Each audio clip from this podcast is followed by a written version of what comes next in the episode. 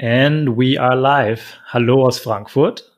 Und einen guten Tag aus Mainz. Und ein Hallo aus Dresden. Ja, wir haben heute nämlich zum dritten Mal sogar schon einen Gast bei uns in den Podcast eingeladen. Und zwar ist es der Hermann. Mit dem Hermann habe ich große Zeit in meinem Studium verbracht. Und deswegen haben wir gedacht, wir laden ihn heute mal ein. Hermann, stell dich doch mal vor. Ja, hallo Fred, hallo Manni. Danke erstmal für die Einladung. Freut mich, äh, dass ich bei euch mal mit dabei sein kann beim Podcast. Der Fred und ich, wir haben uns im Studium kennengelernt und dann haben sich nach unseren Studienabschlüssen eigentlich die Wege getrennt und jeder hat sich unterschiedlich dann entwickelt in seiner Stadt.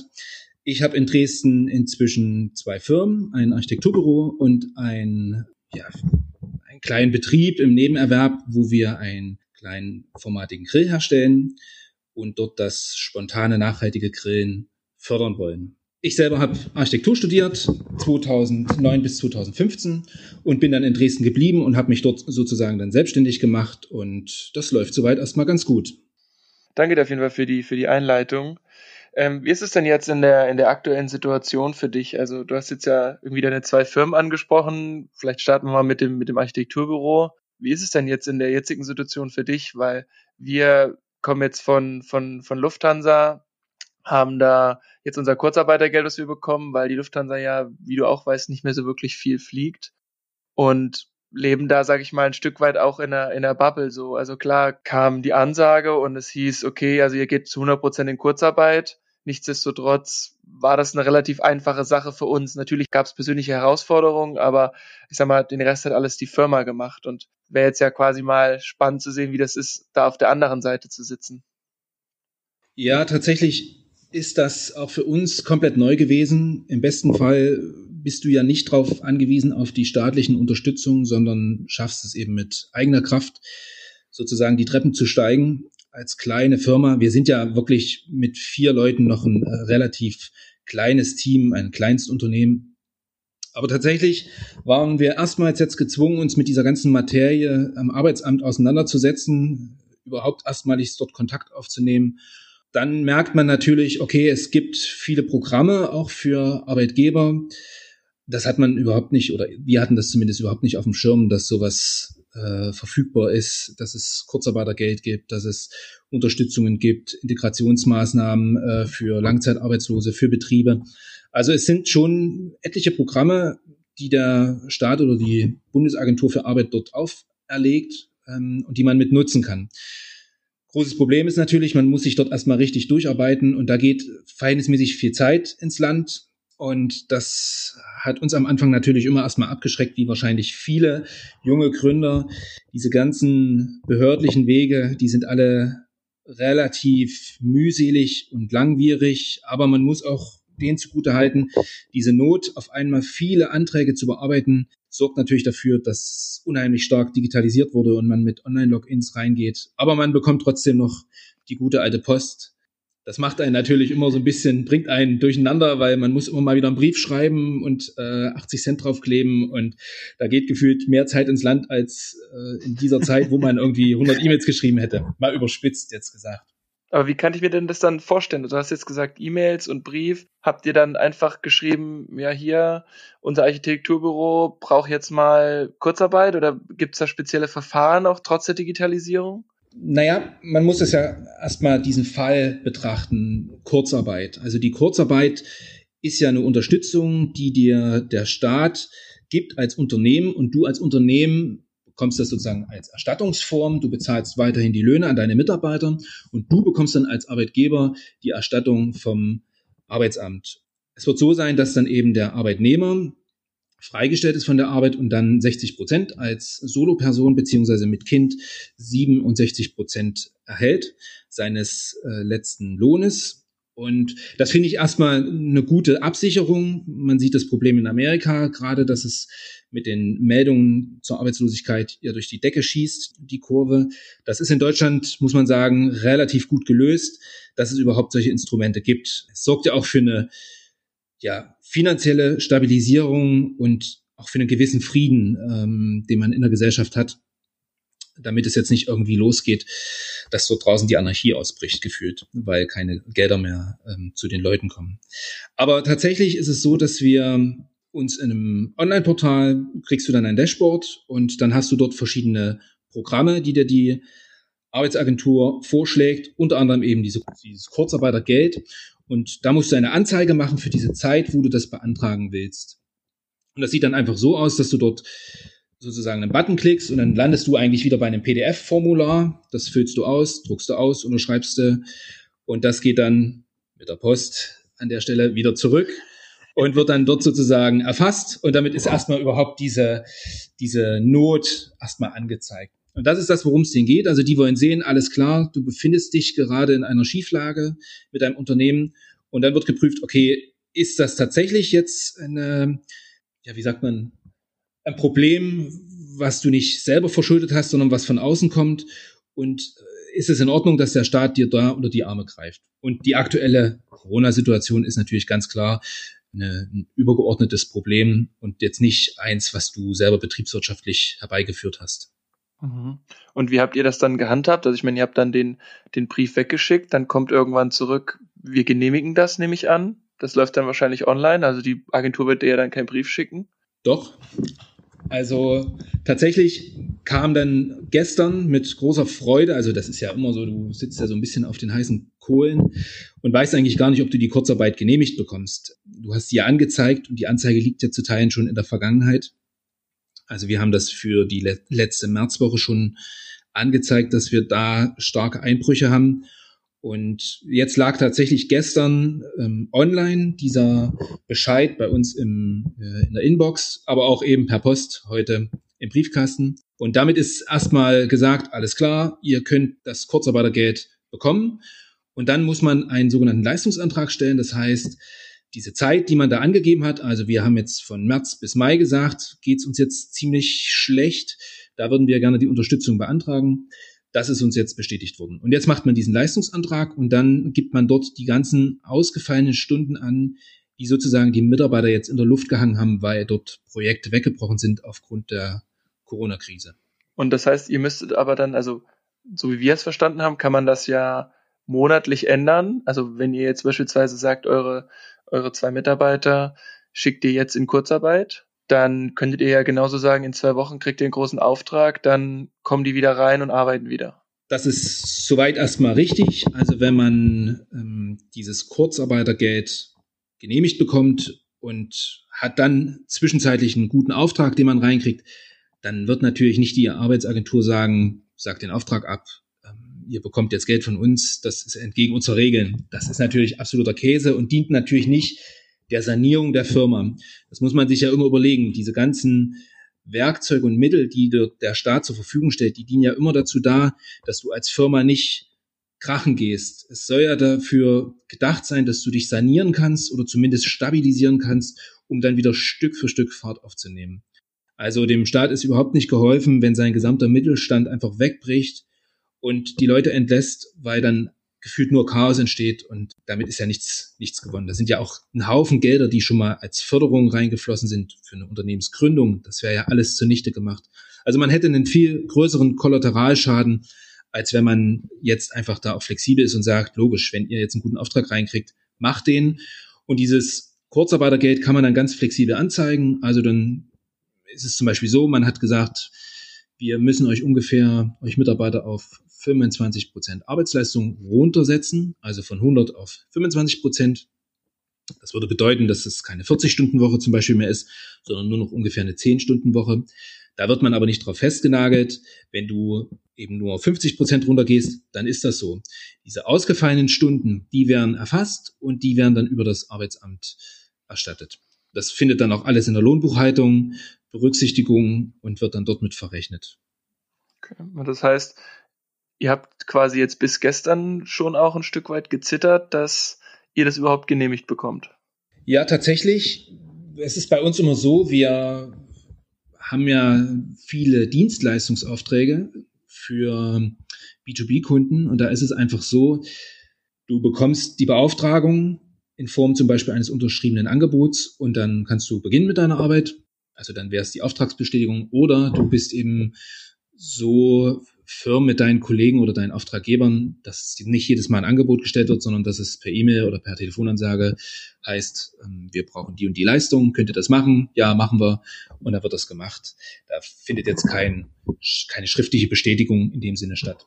Tatsächlich ist es dann so, dass man natürlich arbeitet, wenn aber mit einem Schlag zum Beispiel dir ein Kunde sagt, tut mir leid, ich kann nicht mehr bezahlen oder wir müssen das Projekt auf Eis legen, dann wird es natürlich ganz kritisch. Dann muss man gucken, okay, kann man diese Leistung, die man bis dahin erbracht hat, sich schon bezahlen lassen? Ist der Auftraggeber sozusagen noch zahlungskräftig an dieser Stelle? Oder hat man ein richtiges Problem und ist sozusagen auf Dummgut in Vorkasse gegangen mit seiner Leistung, weil man ja eigentlich davon ausgeht, dass man ein kollegiales Miteinander pflegt.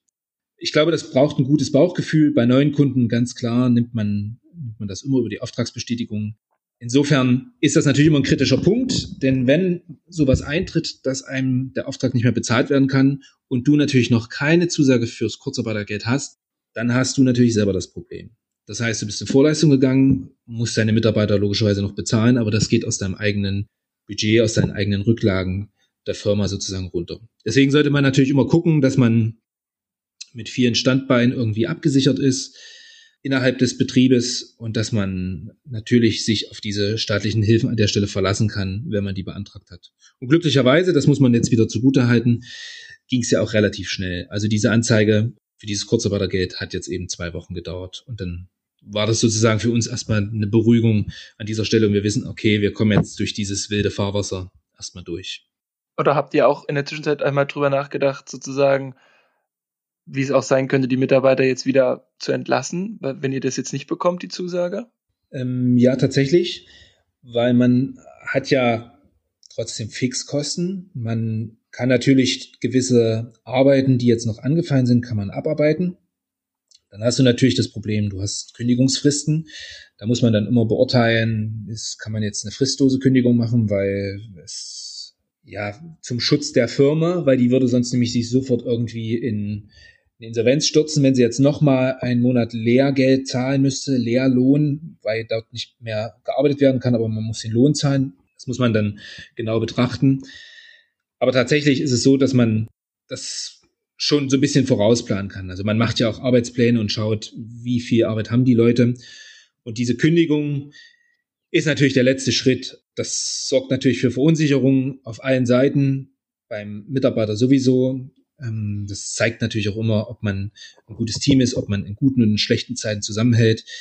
Wir haben natürlich ganz klar dann auch immer gesagt, der Arbeitgeber, also in dem Fall wir, arbeiten ja auch noch operativ mit. Also wir machen ja auch Planungsleistung. Wir stecken dann zum Beispiel an der Stelle zurück, zahlen uns keinen Lohn aus, sondern das wird dann in die Mitarbeiter noch fließen, damit die sozusagen gesichert sind.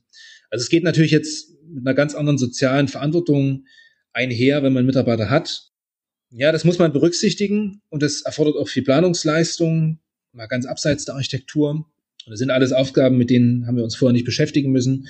Jetzt haben wir zwei Mitarbeiter und jetzt muss man sich damit auseinandersetzen. Und die Kündigung ist auch eigentlich der letzte Schritt. Wenn, dann hätten wir überlegt, versucht man sowas über einen unbezahlten Urlaub.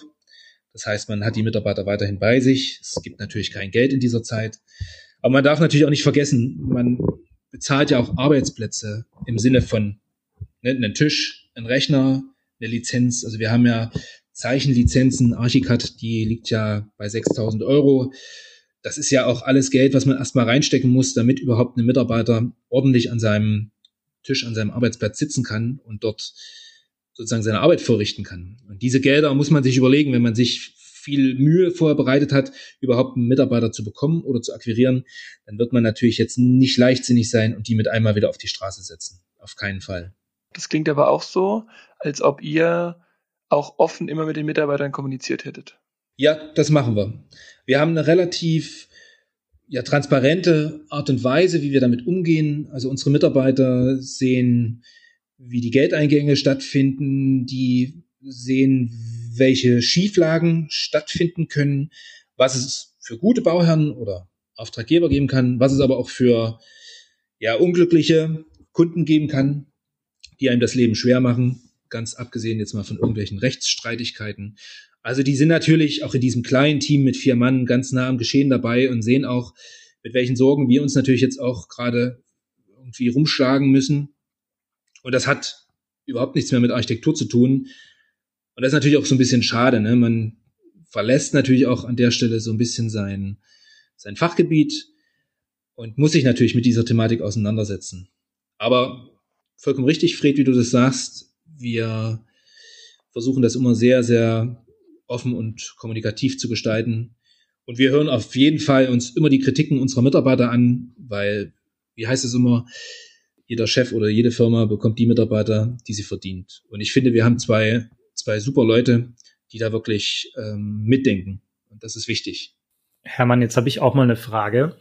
Ähm, du hast ja gesagt, du hast dich durch die ganzen verschiedenen Tools bei der Bundesagentur da mal durchgelesen und ihr habt dann die Kurzarbeit beantragt. Gibt es denn noch andere Sachen, die du dir angeschaut hast oder die in Frage kamen, so wie ähm, es soll ja auch direkt Unterstützungen geben, nicht im Sinne von Krediten oder Kurzarbeitergeld, sondern wirkliche so Art Finanzspritzen. Hast du damit dich schon mal auseinandergesetzt? Ja, tatsächlich. Es gibt ja, wer diese ganzen Förderportale schon mal studiert hat, wird das ja alles kennen. Es gibt ja diese Zuschüsse, die Darlehen und die Kredite. Und sehr, sehr oft wurden jetzt eben diese Darlehen und die Kredite angeboten. Und bei den Zuschüssen, wie der Name das ja sagt, es ist ein Zuschuss. Also man muss dieses Geld nicht mehr zurückzahlen und hat einmalig einen Betrag bekommen vom Bund oder eben, je nachdem, wie das das Land oder eben die Stadt handhabt, eben auch mal von der Stadt. Bei uns gab es das von der Stadt Dresden. Da gab es eine ganz schnelle erste Finanzspritze und da muss man wirklich sagen, das lief echt top. Also das waren 1000 Euro Unterstützung und das ist auch wirklich erstmal eine ganz schnelle Finanzspritze, recht unbürokratisch. Man muss dann dort einen, einen Antrag ausfüllen mit zwei Seiten und dann gibt's noch zwei, drei Erklärungen dazu. Und da muss man echt sagen, da merkt man auch, dass dann eben die Stadtverwaltung ganz schnell sein kann und auch wirklich dahinter steht. Und da geht's ja vor allen Dingen auch um diese vielen Kleinstbetriebe wie ein kleines Café, wo eben die Miete bezahlt werden muss oder die Leasinggebühren für die sündhaft teure Kaffeemaschine ähm, aus Italien, die da irgendwie 10.000 Euro kostet. Das sind ja alles für diese Kleinstbetriebe Fixkosten, die ja trotzdem anfallen und die gedeckt werden müssen. Und die trifft das natürlich extrem hart. Und insofern muss man da wirklich sagen, diese Zuschüsse sind eine sehr attraktive Situation. Du beantragst das, du musst einiges nachweisen und dann bist du an der Stelle erstmal sorgenfrei. Gibt natürlich immer Rückfragen, auch stichprobenartig, was mit dem Geld passiert ist. Aber das ist ja vollkommen in Ordnung. Wenn dir jemand Geld gibt, dann möchte derjenige auch sehen, was damit geworden ist. Cool. Ist ja schon mal gut, dass es auch einfach funktioniert. Ist es denn dann auch so, dass man es öfter beantragen kann oder ist es eine einmalige Sache und ist es immer nur von der Stadt Dresden oder kann man dann auch, sagen wir, vom Bundesland oder von der Bundesregierung ähnliche Zuschüsse beantragen? Äh, nein, tatsächlich ist das nicht mehrmals möglich. Also man hat ja die unterschiedlichen Geldgeber. Ihr müsst euch das so vorstellen, es gibt diese ja, Förderbanken, die sind also nicht wie eine normale Bank zu verstehen, wo du dein Girokonto eröffnen kannst, sondern das sind diese sogenannten Aufbaubanken. Das ist zum Beispiel die Investitionsbank in Berlin oder eben die Thüringer Aufbaubank oder Sächsische Aufbaubank. Und die verwalten sozusagen diese ganzen Bundeskredite und Darlehen, also von KfW oder eben diese ganzen äh, EFRE-Fonds, die man über die EU bekommt, die werden über diese ganzen Banken abgewickelt und da finden auch die ganzen Formulare statt. Natürlich kann man diese, diese Unterstützung, diese finanzielle Unterstützung erstmal nur einmalig beantragen. Es gibt natürlich Zeitintervalle, dass man zum Beispiel dann nach drei oder fünf Jahren mal wieder genau dieses gleiche Programm nutzen kann. Es gibt dann immer so Programme, das hat einen fancy Namen und dann ist dahinter eben zum Beispiel die E-Business-Richtlinie und dann sind dort zum Beispiel Fördersumme 50.000 Euro und dann Bedingungen sind dann dort geknüpft, die du erfüllen musst. Und wenn du das alles erbracht hast und du dort in Vorleistung gegangen bist, das muss man dazu sagen, also man geht auch oft in Vorleistung bei solchen Förderanträgen oder Zuschüssen, äh, und dann sehen die alles klar, der hat seine, seine Ansagen oder sein Vorhaben auch umgesetzt und das konnten wir soweit bestätigen und dann findet die Geldauszahlung statt. Also das funktioniert relativ gut, muss man sagen. Es gibt aber auch viele Leute, die sehr schlechte Erfahrungen machen mit diesen Aufbaubanken, weil es doch recht langwierige ja, behördliche Prozesse sind mit viel Papierkrieg etc. um deine Frage zu beantworten, wie viel man dort vielleicht in Summe ziehen kann, es gibt eine sogenannte De Minimis-Regel und dort wird sozusagen erfasst, was du für finanzielle Mittel bekommen hast. Also ob du zum Beispiel Zuschüsse, sage ich jetzt mal 1000 Euro, dann hast du mal 100.000 Euro äh, oder 10.000 Euro für dieses Projekt gekriegt, dann hast du 50.000 Euro für das Projekt gekriegt, hast du deine Werkhalle noch irgendwie bezuschusst bekommen und das addiert man alles zusammen in einem gewissen Zeitrahmen und dann sieht man, ah, alles klar, hier ist jemand, der möchte einen neuen Antrag stellen, der hat aber schon viermal zum Beispiel eine finanzielle Spritze bewilligt bekommen. Hm, das passt nicht mehr, da kann also jetzt nicht mehr über das Geld verfügen. Also dort hat man auch den Blick drauf, dass man jetzt nicht unendlich viel Geld dort einfach rausziehen kann. Weil mhm. man muss natürlich auch sagen, diese Firmen müssen ja auch irgendwann sich mal tragen. Es kann ja nicht nur davon jemand leben, dass er nur durch Zuschüsse und, und ähm, Finanzspritzen lebt. Er muss ja auch irgendwann auf eigenen Beinen stehen. Mhm. Ich glaube, soweit wäre das dann, also ich meine, das ist jetzt mal so der, der eine Blick. Vielleicht noch als abschließende Frage dazu, wie haben es eure Mitarbeiter aufgenommen? Also war das schon auch ein Prozess, den ihr dann mal abends, sag ich mal, beim Bierchen auch nochmal weitergeführt habt? Ich meine, irgendwann muss die Diskussion ja auch mal aufkommen und dass man dann auch das Thema dann mal bespricht oder war das einfach im laufenden Betrieb und es, sie waren einfach zu 100 Prozent eingebunden und von daher war da gar keine weitere Kommunikation notwendig? Ja, man muss sagen, die waren sehr schnell einverstanden damit. Wir haben das jetzt nicht beim Bierchen gemacht, sondern immer Montag früh bei unserem Jour fix zu unserer Bürobesprechung beim Kaffee haben wir die, die Thematik besprochen. Damals war das ja alles noch nicht so spruchreif. Ne? Da gab es irgendwie das Thema Corona, das war für uns noch alle ganz weit weg. Das war auch gefühlt irgendwie nur in China und in Italien und uns betrifft das schon irgendwie nicht. Diese leise Vorahnung, die man da jedoch schon hat oder dieses, dieses Unwohlsein, das, das muss man trotzdem ansprechen. Und wir haben das mit unseren Mitarbeitern durch gedacht und durchgeplant, wie sowas aussehen kann und haben natürlich eben auch von Woche zu Woche oder von Tag zu Tag entschieden, wie jetzt auch Homeoffice aussieht oder wie zum Beispiel Bauherrenbesucher aussehen, wie man das jetzt alles evaluiert und einschätzt. Und man muss echt sagen, fairerweise, dass die Kollegen das also total locker und, und sachlich auch aufgenommen hatten, haben das jetzt nicht sehr emotional ja, verarbeitet oder hat die jetzt nicht emotional getroffen, sondern haben gesagt, na klar, es ist das oberste Ziel, ist es, die Firma zu schützen. Ne? Wenn die Firma jetzt irgendwie krachen geht, dann kannst du den Schlüssel rumdrehen und dann, dann dauert das doppelt so lange, irgendwie wieder aus diesem Keller rauszukommen und dann lieber die Firma irgendwie sanieren und dass die beiden Kollegen sagen, ja, wir gehen auch freiwillig in unbezahlten Urlaub, damit ihr euch wieder rappelt oder damit ihr diese ganzen laufenden Kosten bezahlt das fand man schon sehr aufrecht, muss man sagen. Ja, sehr cool. Also es klingt ja auf jeden Fall auch nach einer vernünftigen Vorgehensweise, so wie sie auch bei uns gehandhabt wurde. Auf deine zweite Firma, die du angesprochen hast, hingewiesen. Das ist ja jetzt eher eine Firma, wo ihr keinen Angestellten habt, sondern ihr macht das ja selbst und das ist ja sozusagen ein Konsumgut. Merkt ihr da irgendwas, dass sich da was verändert hat, dass es weniger Konsum gibt, dass Leute weniger den Grill nachfragen. Ja, total.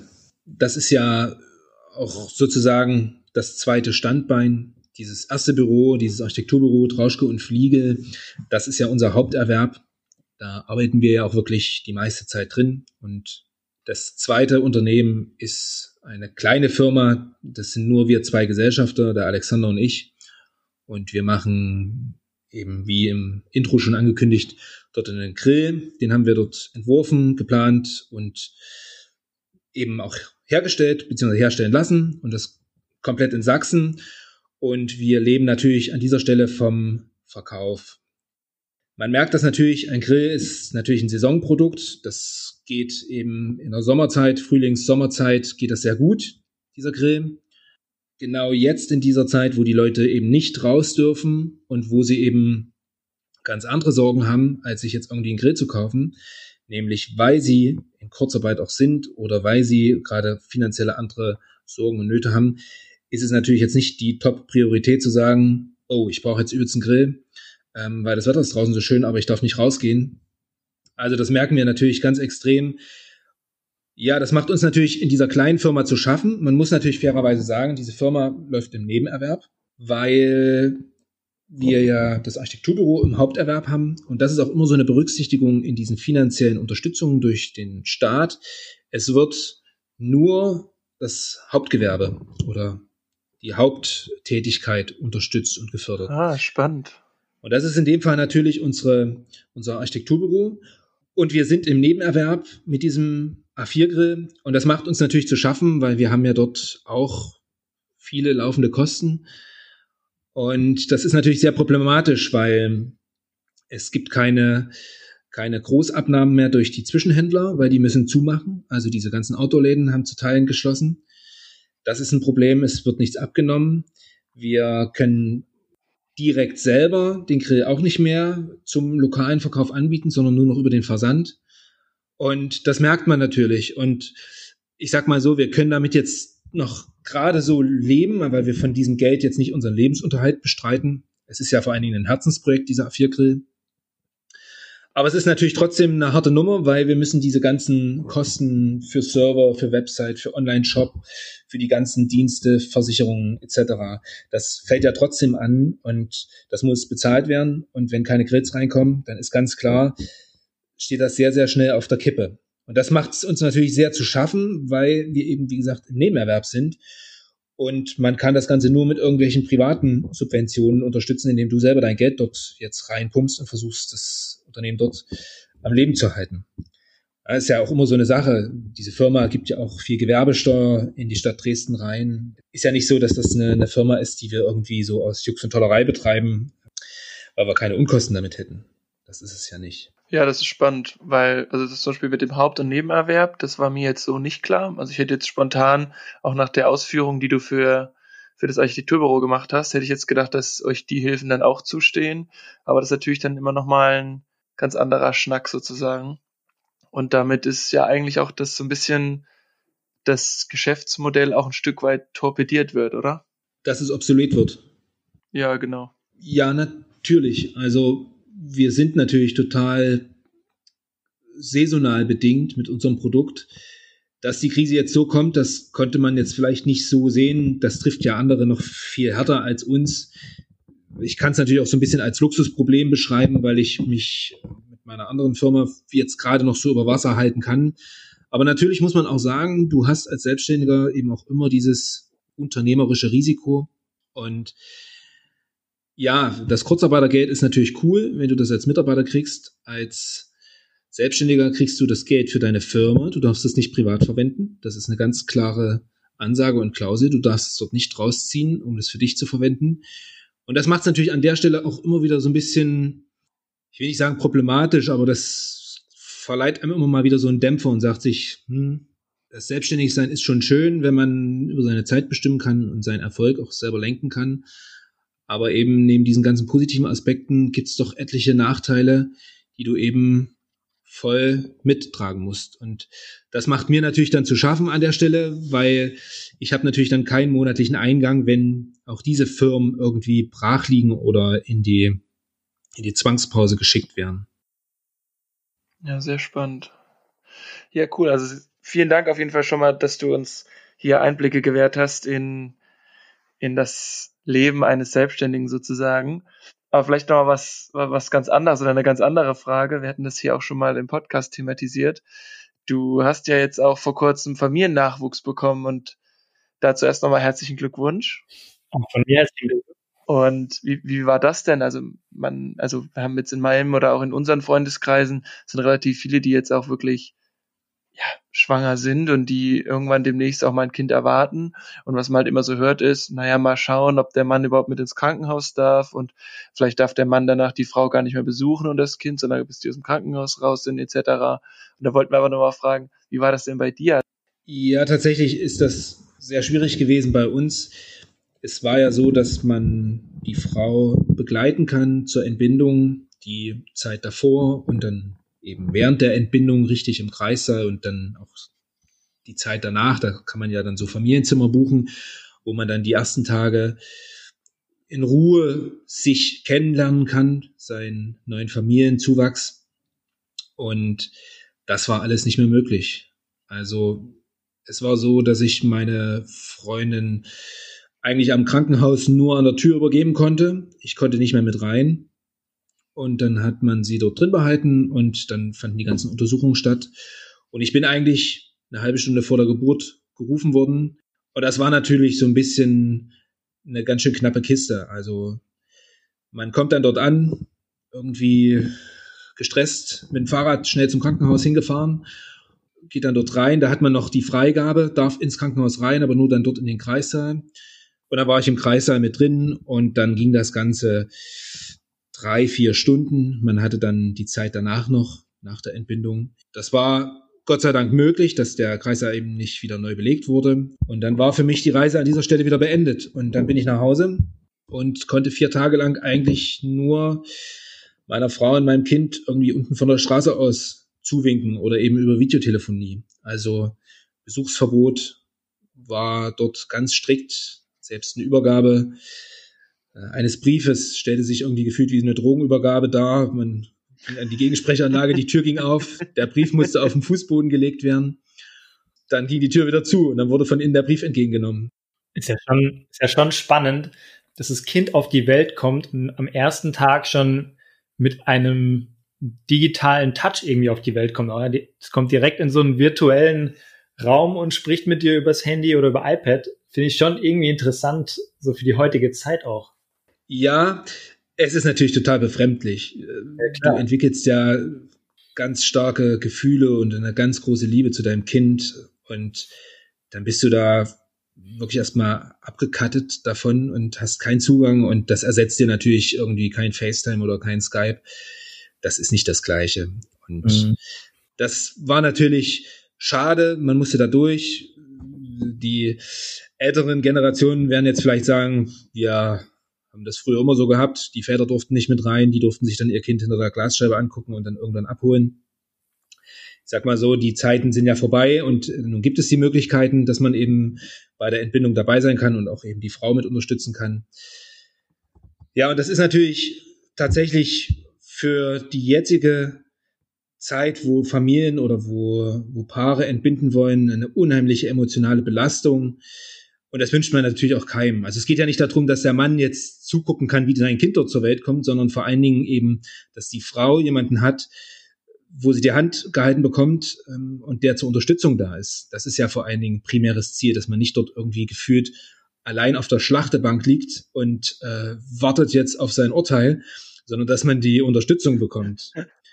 Und das ist natürlich hart, weil viele, viele Krankenhäuser auch aus dem Ruhrgebiet und äh, Rostock und Berlin, die haben das zum Beispiel gar nicht mehr zugelassen, dass man dort in den Kreissaal konnte.